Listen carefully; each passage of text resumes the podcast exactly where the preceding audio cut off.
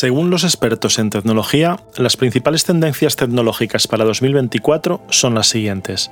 Inteligencia aumentada, una combinación de inteligencia artificial y tecnologías de realidad aumentada y virtual. Esta tecnología permite a las personas interactuar con el mundo real de manera más natural e intuitiva. En 2024, la inteligencia aumentada se utilizará en una amplia gama de aplicaciones como la educación, la salud, la industria y el entretenimiento.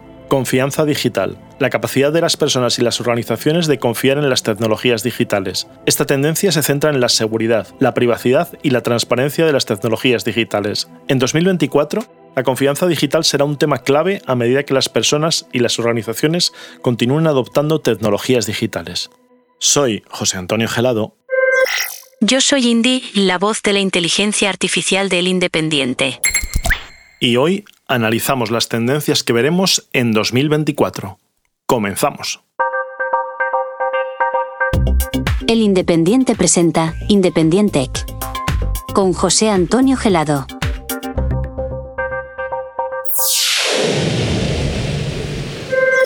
Para analizar las tendencias tecnológicas que veremos en 2024 hemos invitado a los podcasters Alex Barredo de Mixio, Cupertino y otros, Javier López de TecnoApp 21 y Julio César Fernández de Apple Coding y Café Swift. Pues muchas gracias Indy por las presentaciones y aquí estamos de nuevo en el siguiente episodio. Qué rápido pasa el tiempo, es como si hubiera sido hace unos minutos nada más. Y nos preguntábamos, y dejabas ahí, Julio, bienvenidos, por cierto, de nuevo todos, dejabas ahí en el aire eh, qué pasará y sobre todo por qué es tan importante esa apuesta de Apple por Vision Pro y por otras cosas o por otras tendencias que estáis viendo que nos deparará el futuro. Y por lo tanto, ya que ha salido en el anterior programa, pues vamos a empezar por ella. ¿Por qué es tan importante o qué es lo que le ve que tiene de posibilidades eh, Apple Vision Pro. Es decir, las gafas de realidad virtual, así para los profanos. Bueno, eh, podemos llamarlo ordenador de computación espacial. mucho más asequible. Así nos enteramos mucho mejor, sin duda. Es, ya sabes que Apple pone nombrecitos, ¿vale? El naming lo llevan bien, sí. Sí, sí. Entonces, eh, a ver, si miramos atrás en la, pues casi podríamos decir unos 20 años, más o menos, ¿vale? El año 2003. Eh, el mercado de los smartphones empezaba a dar sus primeros pasitos, había más o menos que si BlackBerry y tal, algunos llevaban algo más, Nokia, en fin, una cosita así, pero era un dispositivo muy, muy, muy, muy, muy de nicho, ¿vale? Tan de nicho que ni siquiera había sido capaz de definirse a sí mismo. Sabíamos que queríamos un ordenador de bolsillo, que era el concepto, pero teníamos aberraciones de usabilidad como, como Windows Phone, que aquello era poco menos que una tortura, ¿vale? De hecho, yo tenía un iPad de HP que hacía, pues, en fin, las delicias de tus nervios. Entonces, el key de la cuestión aquí está en que cuando Apple llega y le dice al mundo, oye, los móviles o el smartphone tiene que ser de esta forma a partir de ahora, y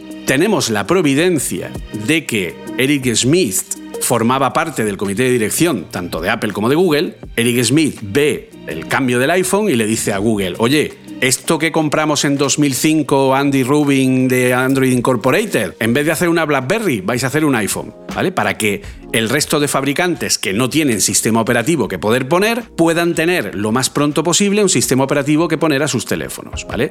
Y ahí pues gracias a ese binomio, ¿vale? Porque si no hubiera existido Android, iPhone no hubiera triunfado porque ellos solo no hubieran sido capaces de tirar adelante con el mercado. Al tener ese binomio que cubre un montón de, digamos, distintas franjas de compra, desde barata, media, alta, pues entonces eso permite que vaya hacia arriba. Y desde entonces, toda la década del 2010 ha sido pues una fiesta, ¿vale? Ha sido como, venga, tírale, cada vez innovación, tal y cual, cada año cosas nuevas, etc. Pero Apple ya ve que esto se termina, ¿vale? Que ya el margen de mejora como dijimos en el anterior programa, se ha terminado, ya no hay forma de mejorar esto. Entonces hay que cambiar la forma. Y yo sé que si ahora os digo que dentro de otros a lo mejor 10 o 15 años vamos a ir todos en casa, en vez de tener un iPad, vamos a tener un visor, cada uno uno y vamos a tener una forma distinta de interaccionar mucho más cercana con la tecnología. Y que en esos 15 o 20 años vamos a tener algún tipo de lentes o lentillas o algo parecido que nos va a proyectar digitalmente una realidad en la que no vamos a necesitar tener ningún tipo de dispositivo. Es decir,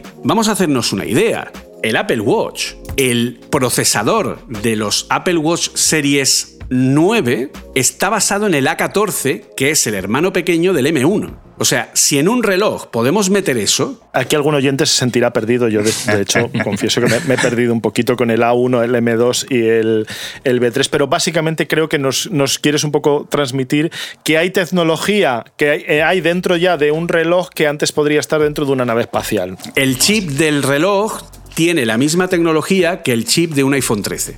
Entonces, si tenemos esa parte en cuenta, pues eh, eh, en fin, ¿cuánto puede pasar si de aquí a 10, 15 años, insisto, podamos tener la potencia que hay hoy día en cualquier ordenador o en cualquier tal dentro de, por ejemplo, un reloj o un anillo o algún tipo de wearable que sea el que nos dé esa potencia y esa potencia con protocolos inalámbricos sea capaz de emitir unas pantallas que veamos en el, eh, suspendidas en el aire, que haya una conexión en la que entre distintas personas veamos lo mismo, que es algo que hace hoy día Apple Vision Pro. Si yo tengo distintas Vision Pro en la misma instancia, incluso en distintos lugares, podemos ver distintas personas lo mismo a la vez interactuando con ese elemento. Una tecnología que está, está hoy aquí. Si hace 10 años, en 2013, estamos hablando del iPhone 5, s ni siquiera existía el 6, y mira dónde estamos hoy, dónde estaremos dentro de 10 o 15.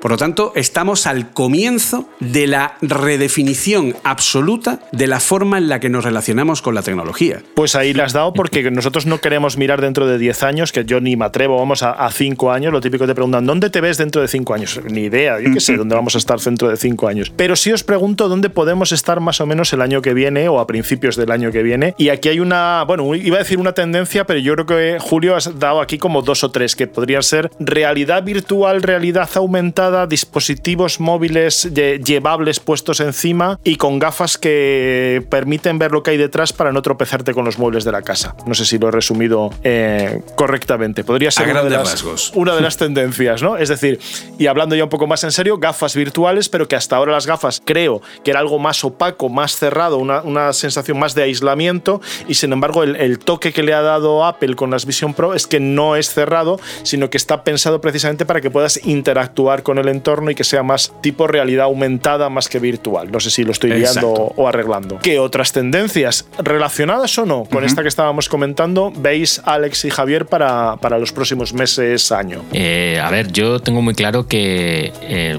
yo mi presente, por ejemplo, ya muchas veces es salir de casa sin el móvil y lo que decía Julio, ¿no? Es decir, con, con un Apple Watch y unos AirPods eh, ya no necesito eh, un Apple Watch con conectividad LTE, es decir, que, tenga una tarjeta SIM virtual en, dentro. Me hace no necesitar un smartphone y me hace entrar en una nueva, en una nueva mm, dinámica de despreocupación dónde he puesto el smartphone y no perderlo en una cafetería o no dejármelo en el trabajo, sino que realmente es algo que siempre llevas contigo, nunca te vas a quitar el reloj, no necesitas quitártelo ni para meterte en el mar o en la piscina, o eh, lo puedes llevar siempre contigo. Tú puedes estar dándote un baño en, la piscina o en el mar y puedes estar hablando con tu madre o con tu, con tu mujer.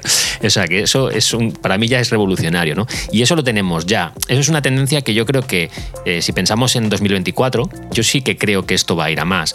Yo ya estaba esperando y sigo esperando que se independice, es decir, que los smartwatch se independicen 100% y tú no necesites tenerlo vinculado a un, a un, a un, teléfono inteligente, ¿no? es decir, que tú te puedas comprar un reloj inteligente y de, en ese momento seas independiente 100%. Se podría hacer, no se está haciendo pues porque arrastra cierto tipo de ventas y eso es algo que las compañías no quieren dejar perder, ¿no?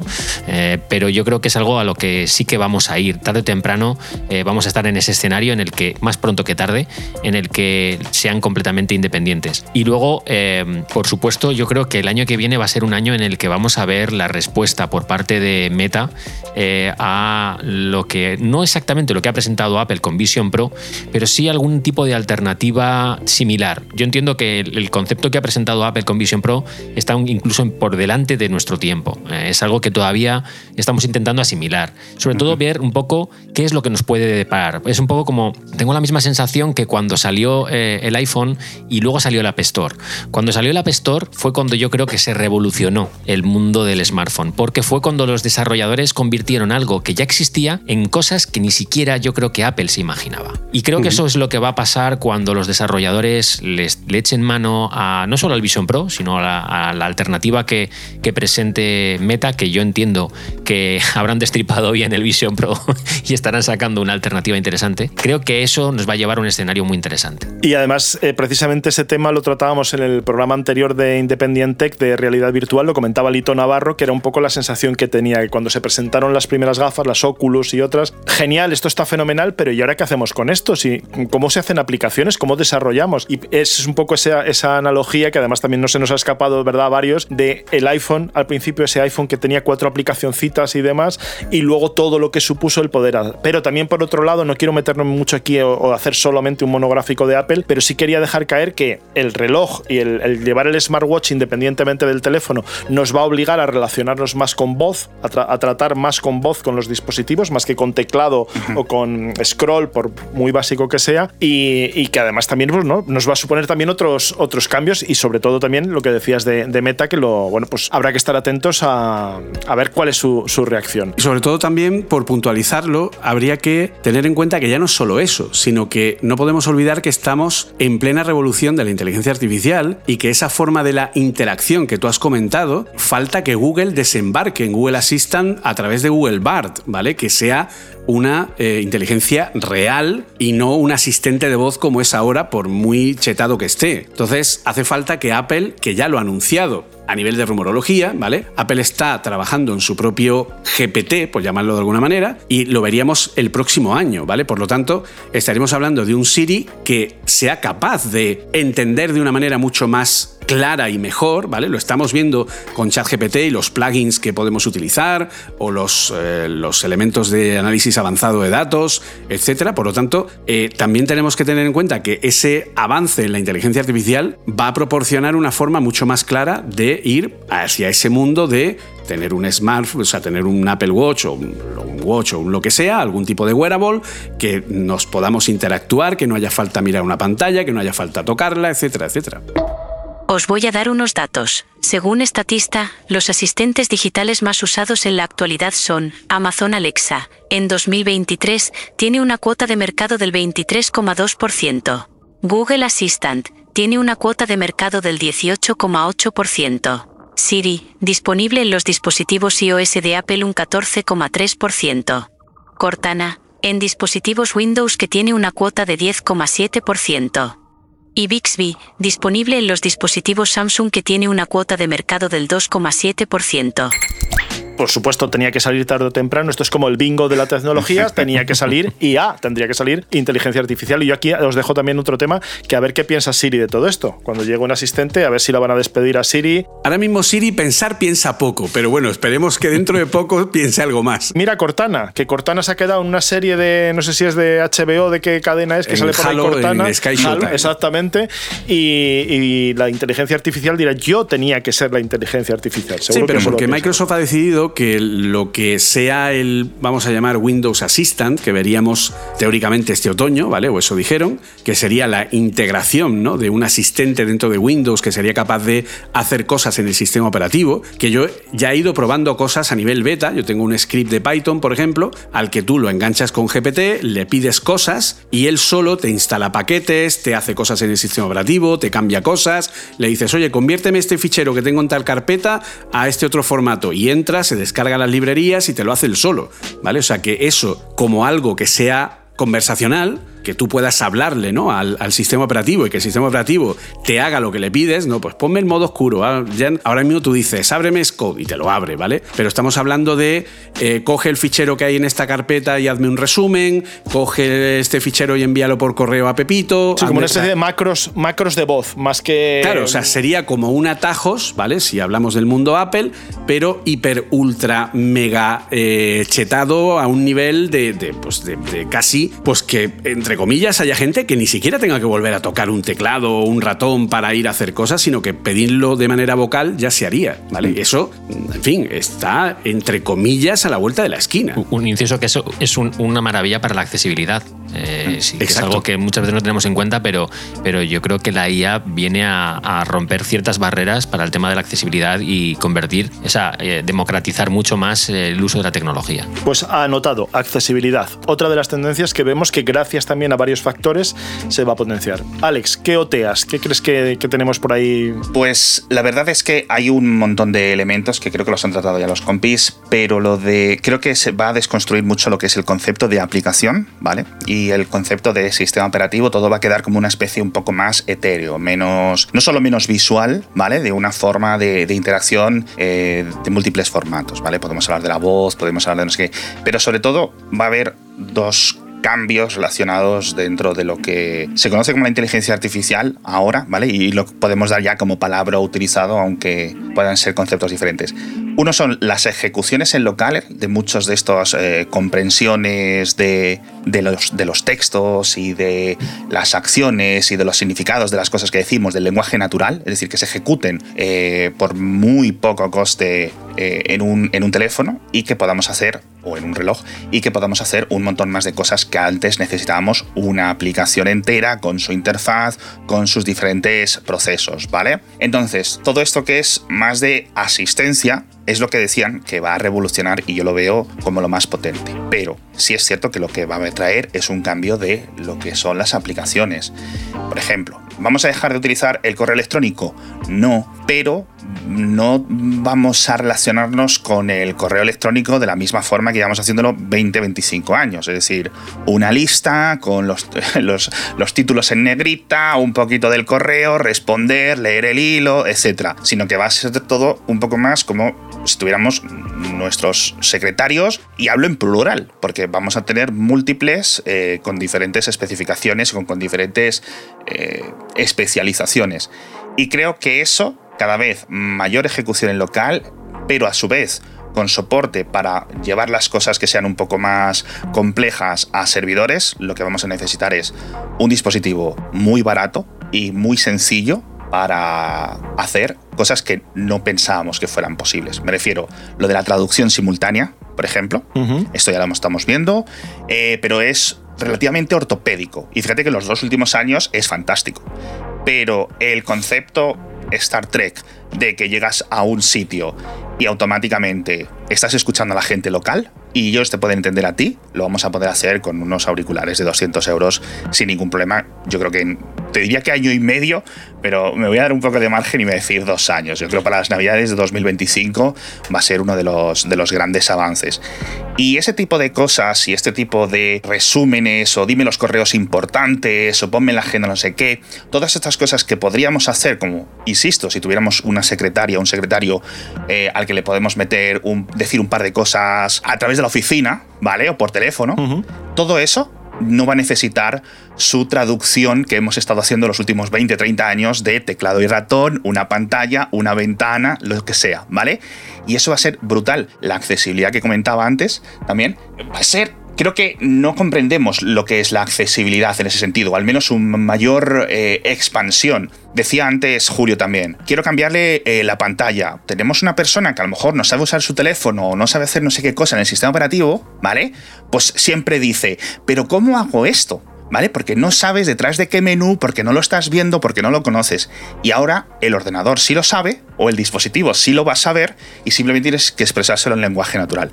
Y eso yo creo que una persona que nazca eh, o que tenga ahora cinco años o dos años, etcétera, va a vivir la tecnología de esa forma y cuando mire hacia atrás y nos vea que nos teníamos que sentar delante de una pantalla a pinchar y mover un ratón o pinchar con el dedo, no sé qué, específico, menú tras menú, tras menú, tras menú, deslizar, no sé qué, va a decir, pero ¿qué es esto? No, no significa que vaya a desaparecer el componente pantalla, obviamente, porque vamos a un multo más multimedia, pero sí que es cierto que, que ese va a ser, yo creo que la, la, la gran revolución de los próximos, ya te digo, dos años y creo que va a ir todo mucho más rápido de lo que pensábamos. Yo brindo, yo brindo brindo por la desaparición por lo menos del, ratón y del, y del túnel carpiano, yo brindo por ello y que podamos, que podamos comunicarnos con los equipos como se comunican estos niños que salen en los vídeos, que salían preguntándole a Alexa los deberes y qué vas a hacer y si sales con amigos y tal, pues un poco que nos podamos comunicar así, yo creo que eso es, es tan necesario casi casi como que los coches ya vuelen y no vayan por la carretera. ¿no? Al hilo de lo que, de lo que comentábamos, de, ese, de esa explosión de la IA en lo que es el lenguaje natural,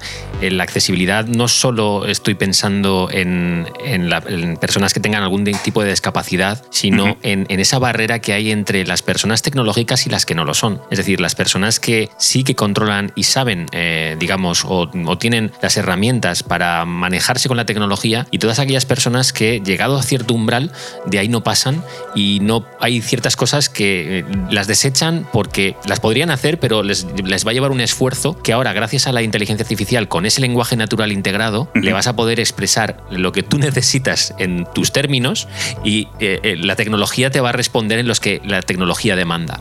Esa me parece que es ese salto, ese es el que lo nota las personas de a pie en su vida diaria. Y eso es lo que te hace que te estalle la cabeza, ¿no? Es decir, cuando tú por fin, por fin te comunicas con la tecnología en tus términos y la tecnología te responde en los suyos, ¿vale? Eso es lo que me, me parece que puede llamar la atención a, cualquier persona. Sobre todo estoy pensando también en la gente muy mayor. Es decir, la gente muy mayor. Donde hay una frustración, donde hay un componente ahí de, a mí no me han enseñado a, comunicarme con esta máquina o cómo mm. aprendo yo a hacer algo para decirle qué es lo que realmente quiero hacer, ¿no? El mm. poder quitar ese paso intermedio, ¿no? Es un poco esa, esa idea. Sí, es, es, un tema de experiencia, es decir, tanto la gente mayor como la gente pequeña o más mayor, digamos, los que estamos en los extremos, los que están en los extremos de las edades, pero también, por ejemplo, en los en el entorno laboral. Una persona que entre a un trabajo o que entre en una nueva especialidad o en un nuevo sector, pues siempre tiene un periodo de transición grande, ¿no? Hasta que se aclimata, empieza a comprender todas las cosas, etcétera.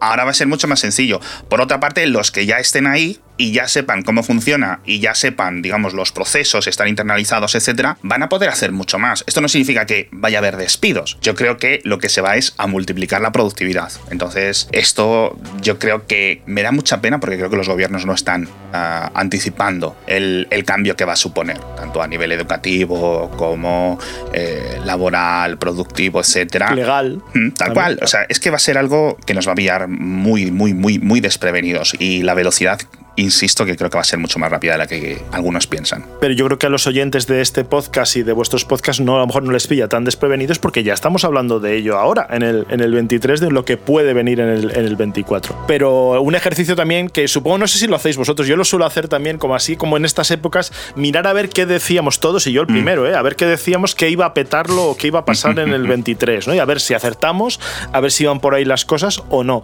Bueno, pues espero que alguien haga esto con estas conversaciones que estamos teniendo ahora en el, en el 24 y digamos, oye, pues, pues esto sí, esto no, o esto todavía no, pero lo que dijeron a lo mejor va a pasar un poquito más, más adelante. Para ir terminando, ¿qué os parece? Os voy a dejar, bueno, pues si queréis decir alguna frase, como dicen en la, en la tele en estos programas, un titular, que luego el titular es así de largo, pero básicamente, cuál es la, la, lo que os gustaría que hubiera, no porque veáis tendencia ni nada, sino lo que a vosotros personal, yo ya os digo, a mí me gustaría que ya los teletransportadores ya fueran una realidad, porque ya está bien. Por ejemplo, ahí lo dejo. ¿Qué es lo que a vosotros os gustaría poder ver en el 24 y decir, ya era hora, hombre, ya era hora? Yo que Apple me dé ya las Vision Pro. Gracias, Apple.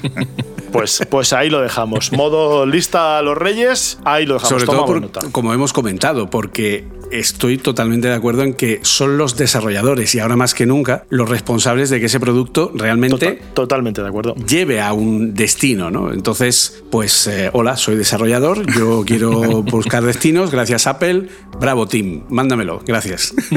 Sí, yo creo que por unos, si son 3.999, yo creo que por 2.999 o algo así harán un precio para desarrollador o algo. Alguna cosa tiene que haber y si hay que pagar el precio entero, se paga pagar pana es tontería, pero cuando lo merece, pues se paga sin problema. Pues ya está, tomamos nota. Apple Vision Pro, ya. ¿Qué más, Javier, Alex? ¿Qué os gustaría pedir? Yo, a mí me gustaría que la IA sea más accesible para la gente, es decir, que sea un poco más mayoritaria. Yo lo que le pediría al 2024 es que llegue una, una IA, bien sea conversacional, bien sea en asistentes de voz, eh, y por ejemplo, pues eh, nuestros amigos ¿no? de, de, Apple o de Google, o saquen eh, una versión mejorada de los asistentes que ya tienen, o Amazon, que también está. O Amazon, estaba pensando en Amazon, que está por ahí Alexa, que a lo mejor algo tiene que decir también Alexa ahí, que se ha quedado un poco. Sí, lo que pasa es que Alexa escucha más que habla, ¿sabes? Entonces. Sí, eso, es verdad, eso es verdad. Ahí muy bien, muy bien dado. Entonces, yo lo que sí que me gustaría es que ese 2024, este 2023, yo creo que ha sido el año de la IA. Eh, quitando también que hemos tenido eh, las Vision Pro, que desde luego es un, es un lanzamiento que todavía no, no, acabamos de entender que es a futuro, es decir, esta es la primera piedra de lo que vendrá en el futuro, pero sí que mm, digamos que lo más explosivo de lo que se ha hablado en todas partes eh, es de la IA, pero la gente no acaba de, de haberlo llevado a su, a su, terreno y a mí me gustaría que el 2024 fuera el año en el que la gente empiece a utilizar la IA como el que habla con un amigo. Pues yo creo que ahí Indy, eh, la copresentadora de este programa, estaría totalmente de acuerdo. Estoy de acuerdo con Javier. A mí también me gustaría que se pueda hablar con una IA como con un amigo y que sea en un lenguaje más natural y de forma más sencilla. ¿Y tú, Alex, cómo lo ves? ¿Qué pedirías? ¿Qué te gustaría? Pues como hablas de gustar y no de saber, eh, sí, sí. Eh, yo quiero que realmente veamos avances a nivel holográfico. No me refiero a cosas en plan súper futuristas eh, siglo XXVII, ¿vale? Es decir, algo completamente. Pero sí entornos y que veamos, igual que están creciendo lo que es los proyectores, más allá de lo que es la pantalla, yo creo que deberíamos de no tardar mucho y espero que sea menos incluso, de ver algún tipo de proyector de campo cercano que te pueda emitir algún tipo de formas, ¿vale? Eh, no con muchísima resolución, pero en, tu escritorio, en tu habitación, etcétera, y que cambiemos un montón de conceptos que hasta ahora son bidimensionales y pasemos a, esto, tanto para las comunicaciones, por ejemplo, eh, pues ahora ya nos vemos constantemente, ¿no? Por las videollamadas, por el FaceTime, por todas estas cosas. En tres dimensiones, nuestros cerebros primates lo aprecian más, se cansan menos, es de otra forma. El entretenimiento, hay muchas cosas que ganar al pasar a holográfico. Entonces yo creo que el tema de las gafas puede ser una forma de transición, pero el objetivo es eh, difícil, pero yo creo que eso sería otra revolución grande, grande, grande, como cuando de repente aparecieron, eh, pues no sé si decirte tal, las teles en nuestros hogares, pero yo creo que por ahí. Sin tener que ir a un concierto de ABBA, ¿no? Dices. Yo lo que no sé es la, resolución. ¿eh? Yo te veo muy optimista con la resolución, pero yo te digo que si en, Star Wars, que no tengo muy claro en qué año están, y la resolución es así como 640-480, ¿sabes? Así como iluminado por debajo, como si estuviera con, una, lámpara así de LED, con que nos podamos un poco ver más o menos en forma, yo creo que iríamos bien mm. como, como, como resolución holográfica. Lo dicho, que oye, que muchísimas gracias por participar en este, en este debate, espero que hayas estado a gusto y que nuestros oyentes también escuchándonos. Y un placer y nada, les emplazaré y por supuesto pondremos enlace a cada uno de los podcasts para que puedan seguir en cada uno de ellos vuestras especializaciones y vuestros temas y nada, pues que muchas gracias por estar aquí. A ti. Eso es. Un placer. Gracias a vosotros. Y terminamos con un independiente tip. Si quieres simular presencia en tu casa cuando te vas de viaje, controlar el consumo de electrodomésticos o simplemente apagar y encender las luces de, pues cualquier habitación, de una lámpara o lo que sea sin tener que andar buscando la llave a oscuras, pues la solución es muy sencilla. Un enchufe Wi-Fi. Por menos de 15 euros te permite hacer todas esas cosas y se controla desde una app. Es muy sencillo, básicamente es encender y apagar, es como un interruptor, lógicamente. Se puede programar, se puede poner eh, cuenta regresiva y, y demás. Y además se integra muy fácilmente con Alexa o Google Assistant. Ya sabes, enchufe Wi-Fi. Hasta aquí el programa de hoy. Muchas gracias por llegar hasta aquí y bueno, no sé si tienes algo que decir, Indy. Sí. Según los datos de Chartable, se publican alrededor de 1,5 millones de episodios de podcasts nuevos cada día en todo el mundo. Para no perderte nada de este podcast, recuerda suscribirte en tu plataforma habitual y recuerda que puedes dejarnos un comentario con nuevos temas que quieres que comentemos en el programa. Adiós.